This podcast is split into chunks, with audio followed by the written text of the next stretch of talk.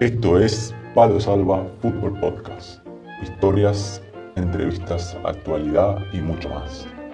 Con la conducción de Cristian Tonchev y Mariano Cornago. Palo Salva. A veces.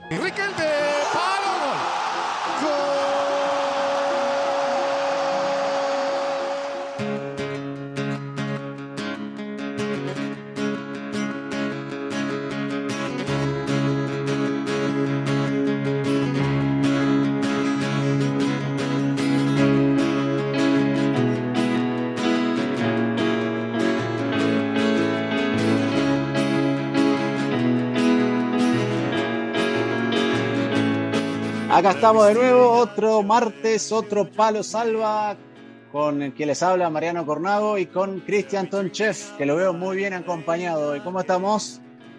Buenas tardes, aquí en, bueno, eh, dentro de cuatro minutos van a ser buenas tardes, buenos días podremos decir, aquí en España. Buenas tardes, buenos días, buenas noches a todos los oyentes, a los fieles amigos, familia, eh, no conocidos, conocidos un placer volver a saludarnos, un, placer volver a compartir otro martes más de Palo Salva, el podcast del fútbol modesto. Así que nada, muy bien, gracias a Dios, Mariano. Acá, como bien decía, acompañado de mi hija, estábamos haciendo unas tareas y ella estaba haciendo ahí su cuento, dibujando y escribiendo un poco y, mostrándomelo. Así que compartiendo, compartiendo un poco de, tiempo con la familia. Y ahora también eh, tenemos al abuelo, a Marito Tonchef, eh, padre, abuelo, por ahí visitándote o no? Eh, anda, anda el, padre abuelo, anda de visita por, por, aquí, por España, así que fue una, grata sorpresa. Después de, 14, 15 años que no me veía jugar, se pudo dar la oportunidad de que, de que me vio. Hemos, hemos pasado un fin de semana muy bueno, hace dos, ¿no? de lo que estoy hablando. Eh, así que nada, anda de visita, ahora mismo salió a, pasear el perro. Le está haciendo hacer todas las funciones, que pase el perro, que, hay que ayude con la tarea. No, no, no, no, no, les impone, no le imponemos nada, lo hace, lo hace de manera, de manera libre y de manera que él, que él se sienta, se sienta bien. Así que se fue, busca los momentos y sale a pasear. justamente un lindo día aquí eh, en, en Almería. Así que nada, bien, todo bien, Mariano. Y es su primera vez en España, entonces decís, la, la primera que se cruza su primera vez desde que yo he dejado Argentina en el año 2007, bueno, nunca se podía dar la ocasión, por bueno, eh, su trabajo, eh, otros, otros factores que, que, impedían de que pueda venir a visitarme, igual que mi familia. Y bueno, eh, la primera vez que, visita España, la primera vez que, está aquí en, en, la madre patria juntos. ¿Y hace, hace cuánto no lo veías, la última vez que lo viste? Y la última vez fue hace 2018, hemos visitado Argentina con mi familia, estuvimos allí en el, año 2018, eh, y cada tanto siempre hacemos la visita para Argentina, pero no se podía dar por el hecho de que justamente 2020 tenemos planeado ir, y surgió esto lo de la, de la pandemia esta, y entonces eh, no, pudimos, no pudimos ir para Argentina. Y ahora, bueno, él, él se pegó la escapada a seguir.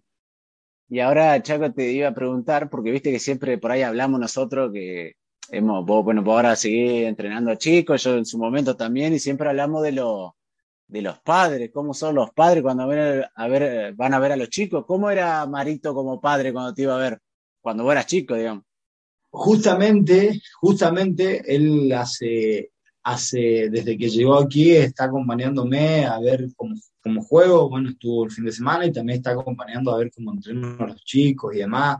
Ha ido a ver partidos que dirigió a los chicos y justamente me hablaba de lo que él fue y él, lo que ahora mismo en esta etapa él percibe de que ve, a los padres eh, gritarle a los chicos, va arriba, va abajo, lo que nosotros conocemos, lo que la gran mayoría conoce en esta etapa, y él hace una reflexión y justamente de, de regreso a casa, en el, coche me, hablaba y me decía y pensaba de que yo era parecido a sus padres, pensaba de que Cristian anda arriba, Cristian acá, Cristian allá, y qué error, y él lo ve ahora y lo percibe y dice qué, qué gran error, qué, qué, equivocado que yo estaba, y, él ahora ve, ve eso.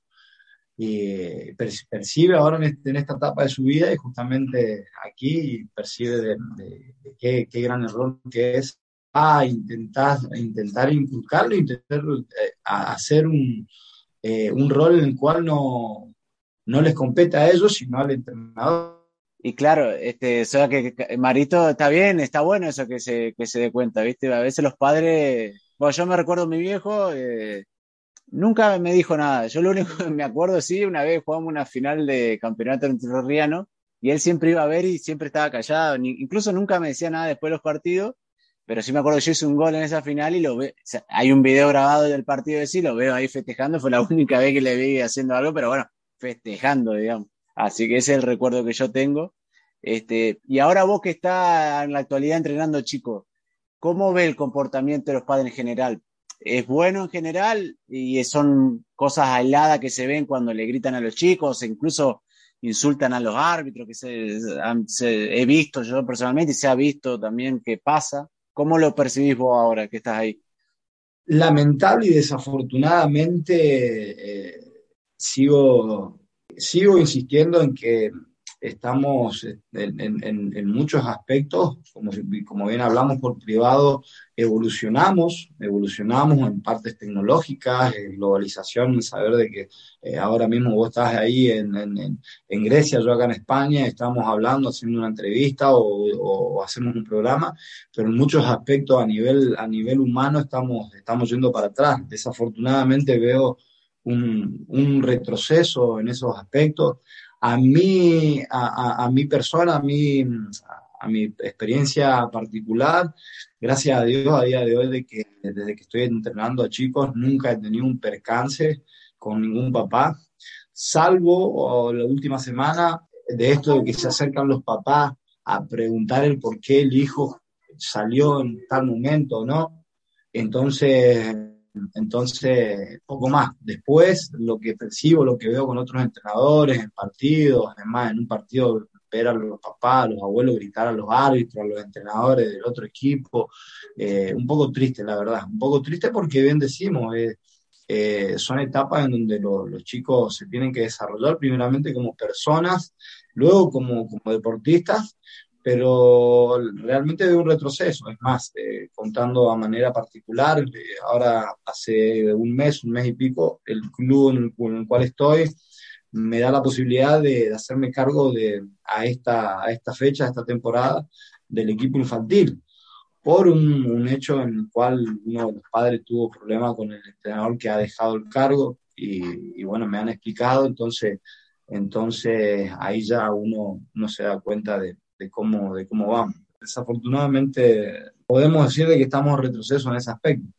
Y vos cuando te vienen a plantear eso los padres, que por qué no juega el hijo, o incluso si ves a alguien que insulta al árbitro, alguien que conoce, algún padre que conoce, ¿qué, ¿qué, iniciativa tomás? ¿Intervenir? ¿Les decís algo? ¿O cuando te viene a decir por qué no pones a mi hijo? ¿Qué, qué, qué les decía a los padres? Eh, antes de continuar con, con, la pregunta, Mariano, quiero aclarar de que no, no, no, no, generalizo porque hay casos muy prudentes, muy buenos, hay padres muy respetuosos, hay padres que mantienen su lugar, eh, reconocen su sitio y obviamente solamente se dedican a disfrutar de, de, lo que sus hijos hacen, más o menos.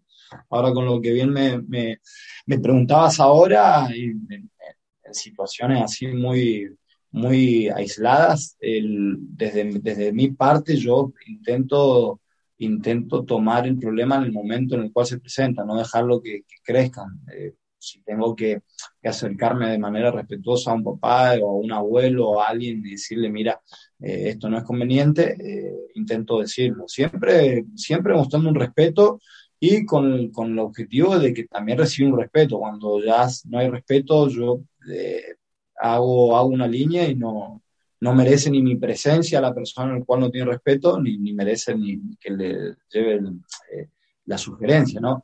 En el caso cual que me preguntabas de que cuando un papá me pregunta esto, solamente lo escucho, intento ponerme en su lugar, pero eh, también hacerle ver de que esto se trata de que es un deporte, fútbol, en el cual hay un entrenador del cual determina qué momento, quién juega, por qué, etcétera, etcétera, sin dar tantos detalles, porque al fin y al cabo eh, se trata de esto, intentar ayudarlos a los chicos, no, no hacerlos, no frustrarlos en lo que ellos sienten, porque desde, desde, desde mi lugar, desde el lugar de entrenador, uno lo que, lo que pretende es ayudarlos, como bien te decía, primeramente como personas, luego como, como deportistas eh, el ayudarlos como persona, también está la parte en la cual debemos o debo inculcarles sobre todo valores, o sea, disciplina, esfuerzo, constancia, eh, eh, y después la parte, la parte en la cual lo ayudan a, los, a, los, chicos, en la parte técnica, en la parte física, etcétera, etcétera. Y sí, lo que pasa es que, claro, los padres no lo hacen conscientemente, pero ellos quieren ayudar a los hijos, pero realmente no es la forma de ayudarlo gritarle, darle indicaciones, porque al final los chicos lo único que quieren es jugar, pasarla bien y si sienten esa presión, dejan de disfrutar y si a esa edad no se disfruta, este, se hace muy difícil. Así que bueno, pero como decía, hay de todo, hay padres que se comportan muy bien, la mayoría, y bueno, hay casos aislados eh, donde pasa. Pero bueno, como decía, Marito por ahí te decía, ahora lo ve, este, hay otros que son más tranquilos. Y vos sabés, Chaquito, que había escuchado una anécdota que Bielsa cuenta del padre de Simeone, que el padre de Simeone también parece ser que, le, era, le gustaba dar indicaciones.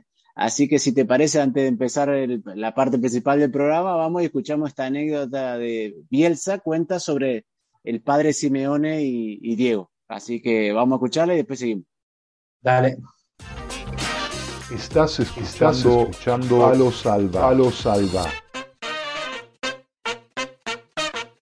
Me hizo acordar una anécdota extraordinaria que no tiene nada que ver, pero tiene que ver con un ídolo de Vélez que es el Cholo Simeone. Una vez estábamos en Wembley, jugábamos contra Inglaterra, y, y yo no sé por qué, creo que estaba el papá del Cholo viendo el partido y surgió esta anécdota que estaba jugando la selección argentina y el, y el, y el padre del Cholo estaba arriba en la cancha de River, eh, en, la, en una platea alta, con un amigo. Y le hacía un silbido al Cholo, un silbido. Y le decía al amigo, no, eh, eh, Diego me escucha y... Entonces el otro lo miraba, diciendo, ¿cómo vos lo manejás de acá con silbido? Entonces el otro desconfiaba, ¿no? Y entonces va a sacar un lateral y le hace el silbido, ahí bien fuerte, lo tenía al lado y este, el cholo no le contesta y el otro lo mira, ¿no? diciendo. Y va de nuevo, al rato va de nuevo el cholo y le hace el silbido y el cholo le hace, deja hinchar la voz. Entonces el padre, el otro, viste como que es cierto que me escucha. Claro, le, dice, le dijo el chico, dejaste de hinchar. No, viste que me escucha. Después que me hace caso, debe haber sido la, la extensión de la anécdota. Palo Salva, el podcast del fútbol modesto del Chaquito Tonchef y el Rifle Cornavo. Y bueno, estamos de vuelta, nos tomamos un, descansito, eh, no nos dio mucho tiempo para tomarnos algo, pero bueno, ya recuperado, acá estamos de vuelta. Y bueno, Cristian, hoy queríamos hablar un poco eh, sobre el tema del, eh, habíamos escuchado una, hablando una entrevista de Maravilla Martínez, que es boxeador, y él contaba, bueno, si te parece, la escuchamos la anécdota y tomamos desde ahí. Dale, retomamos desde ahí, la escuchamos. No perdí yo lamento mucho por los que estuvieron atentos y esperando que ganara, que levantaba el brazo al final. Pero yo no perdí, yo gané. Y no gané la pelea, gané otra cosa más importante, gané la libertad, que no tiene precio. Yo terminaba, terminé la pelea con Chávez y lo dije y lo voy a seguir diciendo. Tenía 1060 llamadas perdidas entre las 6 de la mañana y las 10 de la mañana. En 4 horas 1060 llamadas perdidas. Tenía apagado el teléfono, encendí y empezó a, sonar eso. Y cuando perdí la última tenía cuatro llamadas cuatro llamadas perdidas. Uno de un desconocido, tres de mi madre. Eso puso todo en su sitio. La derrota puso todo en su sitio. Y me dio la libertad que nunca, que no me había dado ningún triunfo. Yo terminaba de pelear y ganaba un título mundial, ganaba una pelea mundialista y tenía que hacer una gira por Estados Unidos interminable, insoportable, inaguantable. Dormir en los aviones, en los aeropuertos, no comer bien, no dormir absolutamente nada, no tener tiempo ni sitios para ducharme, para cambiarme, para era espantoso. Y bueno, ahí pasaba Maravilla contando cuando él, eh, la diferencia de cuando él gana el campeonato mundial a cuando pierde su última pelea y cómo ese sentimiento, o sea, esa sensación de estar como solo también lo liberó, pero lo que queríamos hablar hoy es, es eso, cómo pasa en el fútbol, que no necesariamente tenés que salir campeón del mundo para, para, para que se te acerque gente o para que te miren de cierta forma. Este, solamente imagino muchas veces pasa en un, en un partido, cometés un error, eh, volvé al vestuario y, muchas veces los compañeros, incluso técnicos, directivos, te hacen sentir, sin decirte nada, de que cometiste ese error. Y, es, es, la verdad que uno se siente solo y hoy queríamos hablar un poco de las sensaciones que, que el, futbolista va, va, sintiendo cuando en cierta etapa del juego, en ciertos momentos, eh, así que era un poco hablar sobre eso hoy. Sí, la parte de, siempre, siempre pensado, ¿no? De que es, es, como la parte deshonesta de, en el cual en el cual rodea el ambiente del fútbol, el ambiente de, de seres humanos. Es la parte deshonesta realmente porque como, como mucha, en muchas ocasiones hablábamos, ¿no? Eh, más en, una, en, una, en un artículo que he escrito en mi, en mi, en mi blog, en el cual también eh, escribo y me expreso de ciertos, ciertos puntos, ciertos aspectos, hablo sobre el tema de la familia, cuando los clubes, por ejemplo, equipos, eh, y es de moda, es, ya es una moda llamarle a los equipos, somos una familia, somos una familia, dicen todos. Somos una familia que, que supuestamente eh, a la hora de, de, de, fallar te juzga en vez de apoyarte. Como bien decía, te miran de lado, sabes que fallaste, el entrenador obviamente, porque es, es parte de, este juego, toma sus decisiones y bueno, tiene que poner a otro, pero al fin y al cabo lo, los mismos que predicaban esa palabra, si somos una familia, cuando te tienen que dar un apoyo, sí, che, sigue adelante, te miran de reojo y, y que venga el que sigue. Entonces, igual las, las, directivas, somos una familia y, no se cansan de, de, a, dos partidos perdidos echar a entrenadores, o si tienen que venir otro delantero, traen otro delantero. Cuando la familia es todo lo contrario, la familia es, eh, es el apoyo en momentos difíciles, es el sostener en momentos difíciles.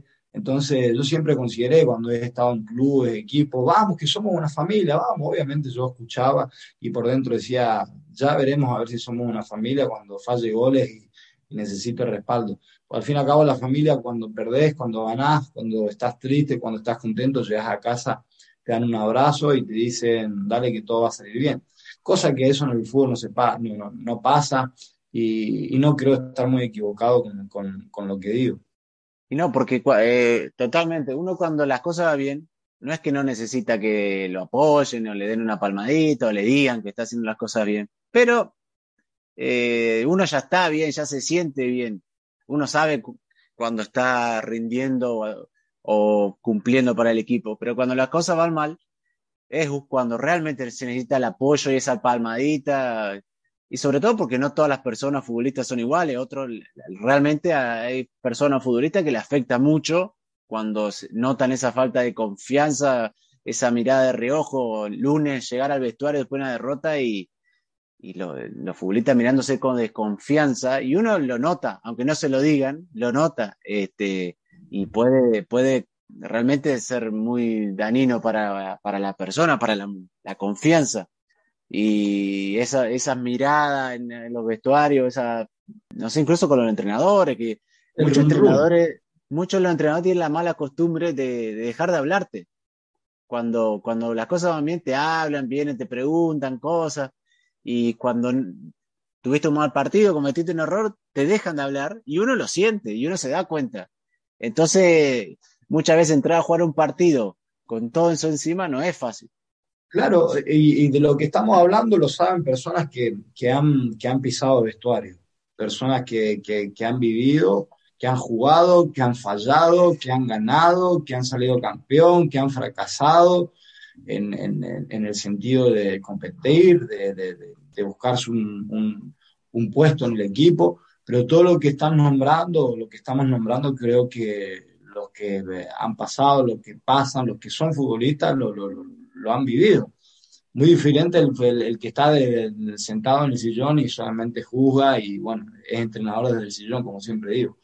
Pero pasa lamentablemente y desafortunadamente pasa, bien como decís. Eh, fallaste dos goles, tres, lo que era el acercamiento ese de que de, equipo hasta el mismo entrenador, hay, hay ahí como, como, como un paréntesis, como que ya ni, ni palabras, nada de edad. Entonces, eh, y claro, como decís, es, muy, es muy jodido para, quien lo siente, para quien lo vive, porque al fin y al cabo te tenés que reponer solo otra vez y pelear con esa adversidad, con ese sí, pero la pucha hace tres semanas estábamos comiendo un, asado y éramos toda una familia y patatín, patatán y que vamos por el objetivo y dos, tres partidos ya eh, la familia desapareció. Entonces, siempre digo, es la parte deshonesta, falsa del fútbol en el cual llamar eh, que familia a un club de fútbol.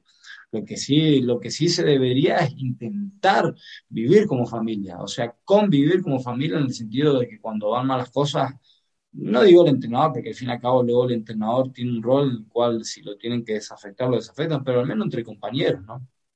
Pequeñas cosas como eso del entrenador no saludándote más, y uno sabe, uno se da cuenta. Este, encima después vienen los directivos, muchas veces, algunas veces, no siempre, y te dicen, bueno, si no ganamos, no se cobra. Entonces, el futbolista va, le va, va sumando, va sumando, y después con ese combo tiene que salir a jugar y, rendir, y no es fácil. Y, yo creo que se ve muy claro, sobre todo también cuando vos ves un partido y un equipo está goleando al otro y vos ves que le entran y parece que, no sé, los defensores del equipo que va perdiendo no pueden correr, no pueden moverse. Y si uno lo ve de afuera dice, pero ¿cómo puede ser? Pero uno, si se pone en el lugar del, del que está siendo goleado y se da cuenta, dice, pobre tipo, el tipo no debe, la confianza debe estar por los suelos. Entonces, todo eso genera y y que, rinda de esa forma. Entonces no es tan fácil, no es solo entrar a jugar, hay muchas cosas que influyen en el rendimiento, digamos. Y la confianza yo creo que es la, principal. Por supuesto, es más, todo, todo lo que estamos tocando son partes parte de, un ser humano, son emociones, son estados de ánimo, son cosas a las cuales hacen niveles. Y ahí está lo bueno, lo, lindo del fútbol, ¿no? Y lo bueno del ser humano, cómo se sobrepone cómo en muchas ocasiones en según situaciones eh, eh eh, se frustra o se viene abajo. Totalmente de acuerdo. Decía, siempre traemos colación a veces, pero lo que pasa que dice cosas que son eh, más que interesantes. Y él decía, eh, hay una frase que él dice que la, adversidad es el mejor momento para, para expresar la adhesión, porque es el momento donde es más fácil ser fiel, más difícil ser fiel. Este, y es, verdad. Totalmente. totalmente. Y recuerdo cuando hablamos con Ezequiel Chacaglia eh, hace, hace unos meses, y él venía, venía de ser entrenador de Chicago, y él decía que cuando asumió él venía de dirigir la reserva, y él tenía mucho llamado de periodista, la gente se acercaba, le decía lo bien que jugaba el equipo y demás, y cuando le tocó empezar a perder unos partidos con la primera, cuando asume el primer equipo de Chicago, él dice que se le dejaron de llamar, dejaron de preguntarle, se sintió totalmente solo. Este, entonces esa soledad, y más como entrenador, debe ser también muy complicado. Exacto. Eh, lamentablemente creo que esas cosas no, van a, no van a desaparecer, no se va a extinguir jamás, pero lo que sí se puede, lo que sí se puede mejorar en, el desarrollo en el momento en el que el futbolista está llegando en una etapa casi ya de pisar los, el equipo profesional eh, intentar también ponerle en conocimiento sobre estos aspectos y en el cual siempre intentar ayudarlo a poner los pies en el cielo, en el suelo, perdón, en saber de que, de que en los momentos buenos no te alcanza la, la, espalda para recibir tantas palmadas y en los momentos de debacle lo único que van a estar tu familia. Entonces, a partir de ahí, mantener un equilibrio siempre y saber de que los únicos, lo, los únicos que van a estar siempre va a ser la familia. Eh, padre, madre, esposa, eh, hijos, eh, familia en el cual cuando estás van a ser los mismos en las buenas y en las malas. Entonces, a partir de ahí, hacerle saber al, al, ser humano, al deportista, al futbolista que se convierte en profesional, en que, en que siempre hay que tener los pies y las zapatillas en el suelo eh, y en los momentos altos decir ok, ok, pero yo intento mantener los pies en el suelo.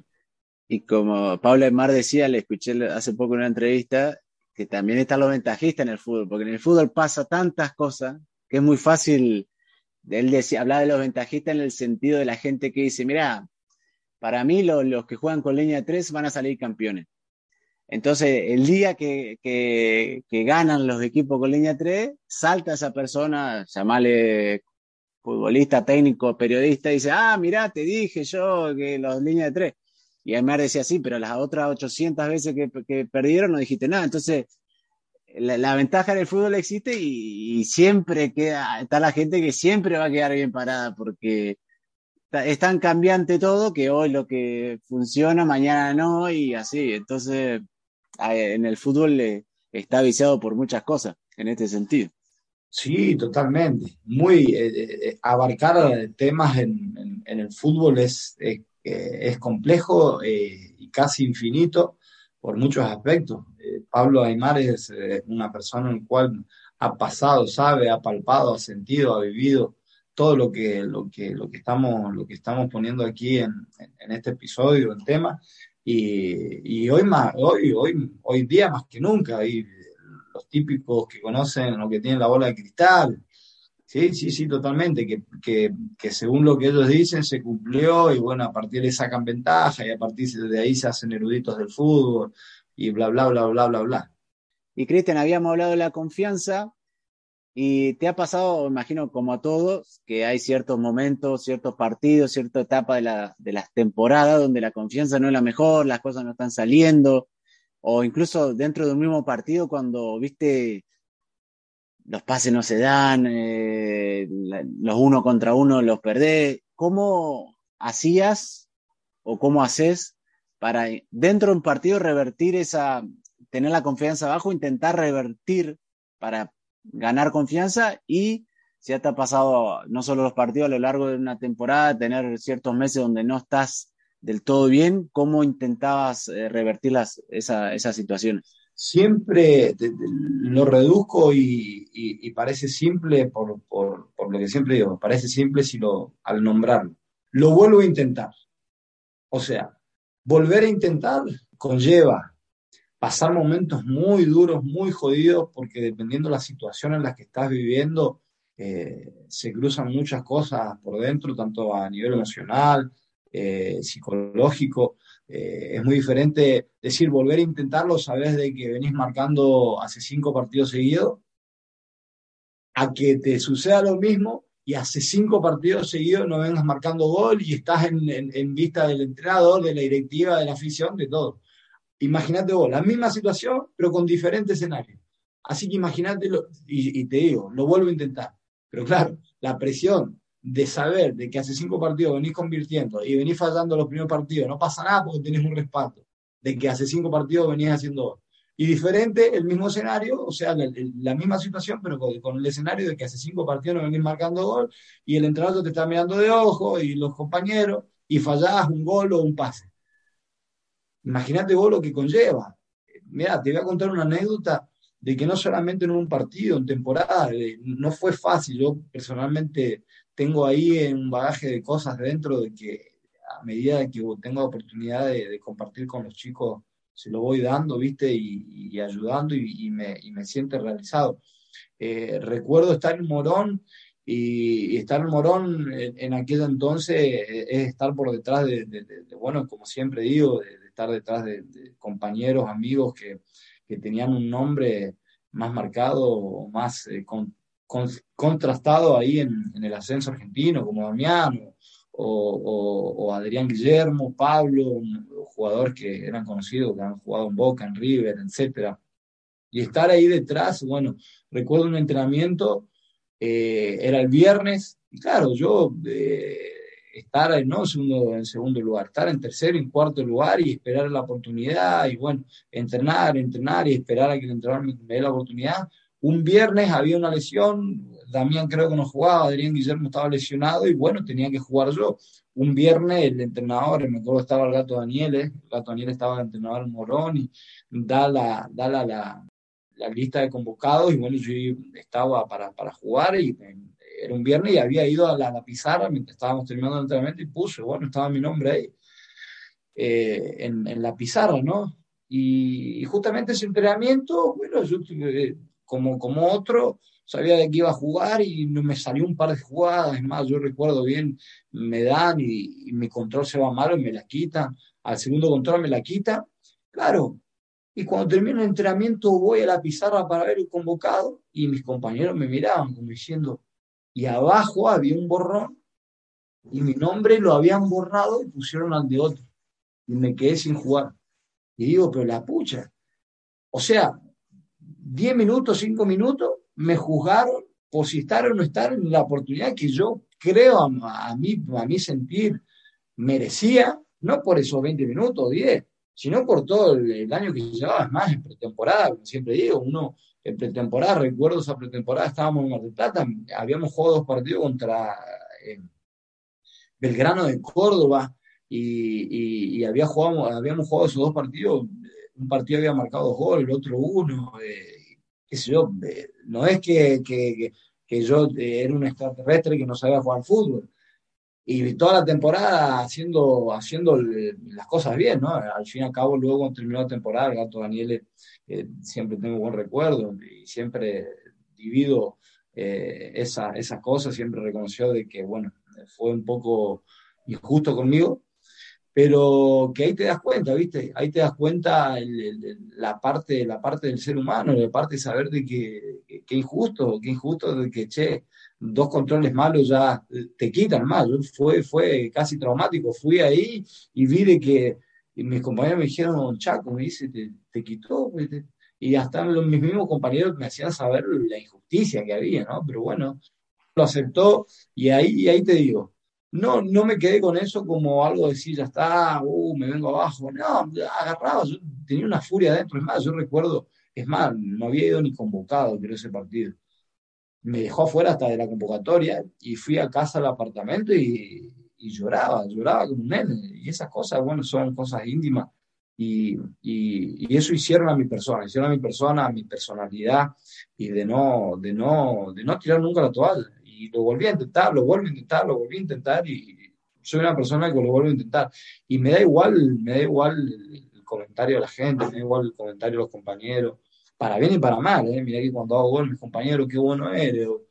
Me mantengo igual, eso me ayudó mucho a mantener un equilibrio en mi carrera, como en mi persona, en el cual siempre, siempre a día de hoy, ¿no? A día de hoy la, mantengo y la sostengo. Para, vuelvo a repetir, para mí la confianza en el fútbol es la cabeza. Si estás bien de ahí, si sos fuerte, y, como muchas veces decís, todas esas cosas te van marcando y te, te ayudan a ser más fuerte. Claro, no todos pueden soportar eso, eso también. Eh, perdón que te corte, eh, Mariano, porque a veces se me va, ¿viste? Eh, el hecho de que uno, de que uno lo haga más, más fuerte o menos fuerte está en la decisión de la persona en cual sufre, porque la misma situación, decidir de que eso es un, un punto de inflexión para decir ya está, que se vaya todo y no, ya está, o decir ya está, me duele, pero voy a seguir insistiendo. El, decidir de que continuar, aunque parezca eh, eh, masoquista, podríamos llamar, que parezca masoquista, al fin y al cabo eso es lo que te fortalece. Al fin y al cabo, sí, no, otro palo más, pero voy. Y al fin y al cabo, si decidís seguir adelante, te das cuenta en un momento, me he dado cuenta en un momento de mi vida de que, de que eso me hizo mentalmente una cabeza, cabeza dura, es decidir.